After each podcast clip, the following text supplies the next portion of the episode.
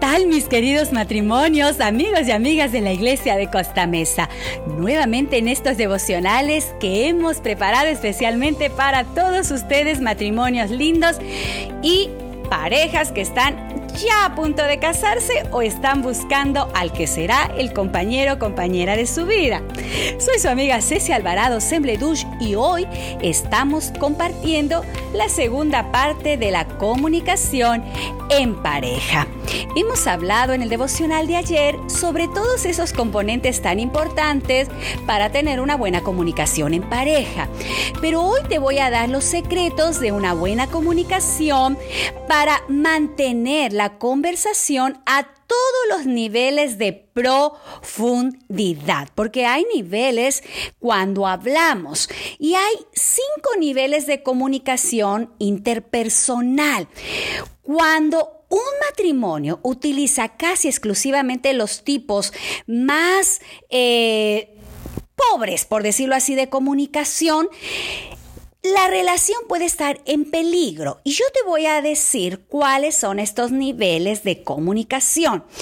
Vamos a empezar con el nivel de la conversación estereotipada y este nivel lo usamos normalmente cuando estamos en, en una tienda, en un aeropuerto. Es un nivel muy superficial y este nivel es cuando nosotros dentro de la pareja, los miembros de la pareja, Dicen palabras como hola, ¿cómo va todo? Pues bien, no encierra mucho significado. La siguiente, número dos, información de datos impersonales. Y bueno, ahí viene todo esto de información concreta que generalmente eh, habla acerca de aspectos objetivos o de cosas que otros dicen. Por ejemplo, ella puede decir, ¿has visto? Han empezado a construir una casa al final de la calle. Entonces él dice, ah, sí, pues no me había dado cuenta. Entonces ella dice, sí, los constructores son los mismos que hicieron las otras dos casas de al lado. Entonces él dice, pues las viviendas son de calidad. Esta parte son tan impersonal, no hay una profundidad. Pero viene este nivel, que es el 3, donde vienen las ideas y juicios personales. Aquí el emisor informa de los hechos y al mismo tiempo incorpora pues opiniones, evaluaciones personales. Esta parte es muy importante de la comunicación. Entonces ahí viene otro diálogo. Ella, la esposa, está hablando. ¿Te has dado cuenta de la cantidad de gente que juega al bingo? Entonces él dice, pues sí, no sé si lo hacen a sabiendas, pero es una manera tonta de perder dinero. Además el juego crea un hábito. Creo que no lo piensan. Entonces ella dice, bueno, Quique, no exageres. Habrá quienes juegan por diversión y no por vicio. Y el esposo dice, puede ser, pero a mí me parece una actividad sin sentido alguno. ¿Te das cuenta que en la parte número dos de la información de datos impersonales, pues era una comunicación muy escueta, pero ya en la parte, en esta parte de ideas y juicios personales, ya se está profundizando en lo que yo opino y yo creo. Qué interesante, ¿cierto? ¿En qué etapa estás tú? Porque viene la cuarta. En esta cuarta parte es cuando entran los sentimientos y emociones personales. Aquí es donde el que está hablando, dándole el mensaje, el emisor se llama, va a describir lo que hay dentro de él. Descubre al otro su intimidad. No se hace esto todos los días, ¿eh? Quiero decirles que esto no es todos los días ni ante cualquier persona. Esto ya se hace con un amigo, con un esposo, con alguien de mucha confianza.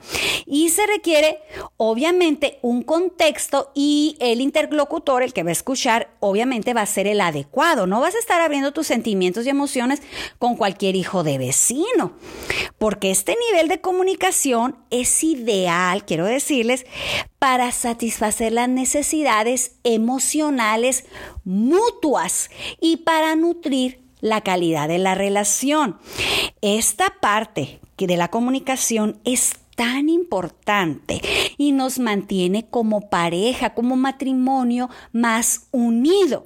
Pero si tú solamente estás en la etapa 1 y 2, quiero decirte que es momento de evaluarnos como matrimonios, porque si yo no estoy teniendo una profundidad en mi comunicación, entonces hay problemas.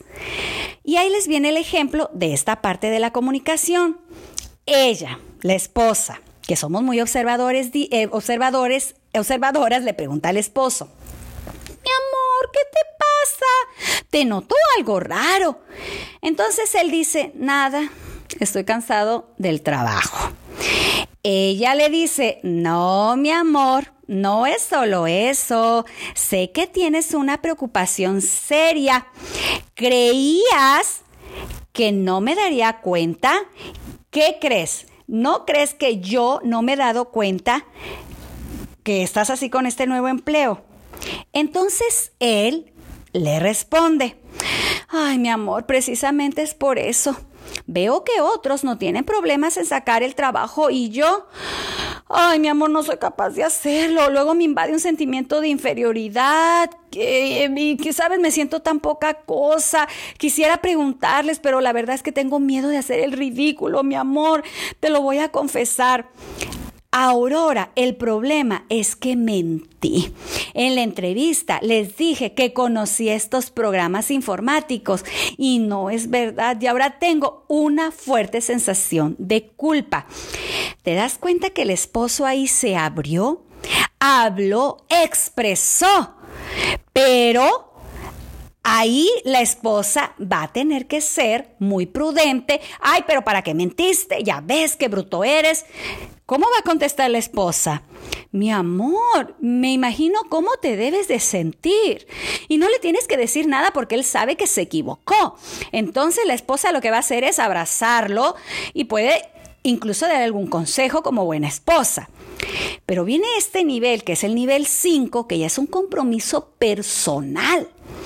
Este es el nivel más profundo de comunicación y obviamente que va a llevar a una apertura total y obviamente una aceptación del otro. Y no solamente la comunicación es profunda, sino que además incluye un compromiso de aceptación del otro.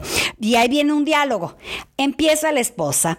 No sé cómo te lo voy a decir, pero algo anda mal entre nosotros. Y él dice, ¿qué va mal, mi amor? Entonces ella, nerviosa, le dice, verás, cuando terminamos de cenar, vas directo a la televisión y te pones a ver lo que sea. Parece que yo ya no cuento para ti. Me siento rechazada. Quisiera conversar contigo un rato, hablar de cómo nos ha ido en cosas. Yo estoy con los niños todo el día. Y él le responde, a decir verdad, mi amor, no me había dado cuenta. Me alegra de que me lo menciones. Lo hago por puro hábito, pero es bueno que me lo digas.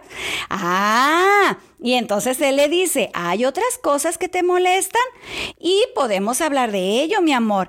Ay, oigan, el esposo, qué lindo. Es que los varones necesitan que se lo digamos, necesitan escucharlo, muchachas. No, ellos no, no, no van a saber si nos vamos aventando la puerta porque él se acostó a ver la televisión y no nos hizo caso. Nosotras tenemos que hablar, hay que profundizar, porque yo te voy a dar algunas diferencias al hablar entre hombres y mujeres, porque somos muy distintos. Por ejemplo, la mujer va a relatar los hechos con dramatismo, usando tonos de voz, pausa y expresiones variadas. Ay, mi amor, ¿qué crees? Ay, no, sucedió que mira, me pasó esto. Los hombres solamente van a informar los hechos de manera concisa, pues obviamente no van a entrar en detalles y no van a usar dramatismos, ¿ok? Así que no esperes que él se ponga a llorar y a gesticular como lo hacemos las mujeres o viceversa. La mujer habla más rápido que el hombre y obviamente el hombre habla más lento que la mujer. Las mujeres preferimos hablar de personas, relaciones y sentimientos que experimenta la gente. Los hombres que creen, pues prefieren hablar de cosas, de sucesos, más que de personas y sentimientos. Las mujeres Ay, ay, ay. Solemos estar dominadas por el hemisferio derecho del cerebro, que es donde está el lenguaje, los sentimientos, las relaciones, el lado humano de la vida. Esto yo ya les hablé una ocasión que estuve de forma presencial ahí en la iglesia de Costa Mesa, cómo funciona el cerebro. pero los varones tienden a estar dominados por el hemisferio izquierdo, todo lo lógico, lo analítico, lo competitivo, lo productivo de la vida. Las mujeres tendemos a permanecer en el tema de la conversación. En cambio, los hombres pues pueden cambiar el tema de la conversación con mucha facilidad. Las mujeres usamos con frecuencia los términos plurales como nuestra casa, nuestros hijos, pero los hombres tienden al uso de los términos singulares, mi casa, mis hijos, así que no pienses que es egoísta, así funciona su cerebro. Las mujeres con cierta frecuencia va a revelar al esposo sus propias experiencias, emociones y sentimientos, mientras que el esposo, el varón, ¿qué crees? Pues va a atender a la conversación que sea muy objetiva y va a evitar mostrar sus experiencias, emociones y sentimientos. Pero ahí viene, esto es al hablar, ahí viene cómo lo hacemos al escuchar. La mujer usa abundantes indicaciones de atención cuando asiente con la cabeza, cuando sonríe y decide, ajá, sí, claro, es cierto, ajá, sí, sí, sí. En cambio, el hombre es escaso de estos indicadores de atención, no dice nada, nada, solamente te está escuchando. La mujer tiene un contacto visual constante, mientras que los hombres tienen esas miradas ocasionales a los ojos del otro. Ah, yo sé que te estás riendo y le estás diciendo a tu esposa, ya ves, o tu esposo te dice, ya ves. Bueno, pues mira, número eh, tres o la siguiente, interpreta los indicadores de atención como señal de interés. En cambio, el varón, pues, ¿qué crees? Interpreta los indicadores de atención como señal de estar de acuerdo. La mujer espera las pausas para preguntar, pero el hombre va a interrumpir para preguntar.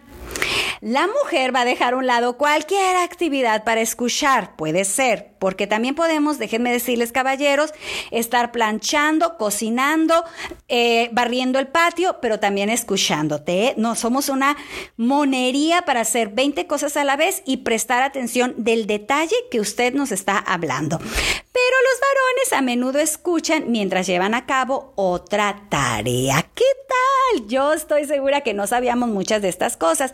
Por lo tanto, mis queridos matrimonios de Costa Mesa, somos Por lo tanto, estas diferencias nos hacen ser una pareja, un matrimonio. Por lo tanto, mis queridos amigos, si ustedes no han entrado al nivel profundo de la comunicación, les invito que a partir de hoy, como un propósito de matrimonio, como un propósito del día, puedan decir sí vamos a entrar en este proceso de la comunicación. Pero para ello, vamos a invitar a nuestro Padre Celestial. Él les va a ayudar. Amante Padre Celestial, gracias por tu gran amor y poder. Gracias porque a través de la oración nos podemos comunicar contigo. A veces nos resulta tan difícil poder hacerlo. Pero Padre Celestial, como matrimonio queremos hacerlo a partir de este momento. Podamos comunicarnos contigo primeramente para hacerlo después como pareja, para llevar un nivel profundo de comunicación. Gracias porque tú siempre nos escuchas como el mejor receptor. Gracias porque tú siempre estás dispuesto a ayudar a todos los matrimonios en problemas. En el nombre de Jesús te lo pedimos y agradecemos todo. Amén. Que Dios los bendiga y nos vemos mañana. Adiós.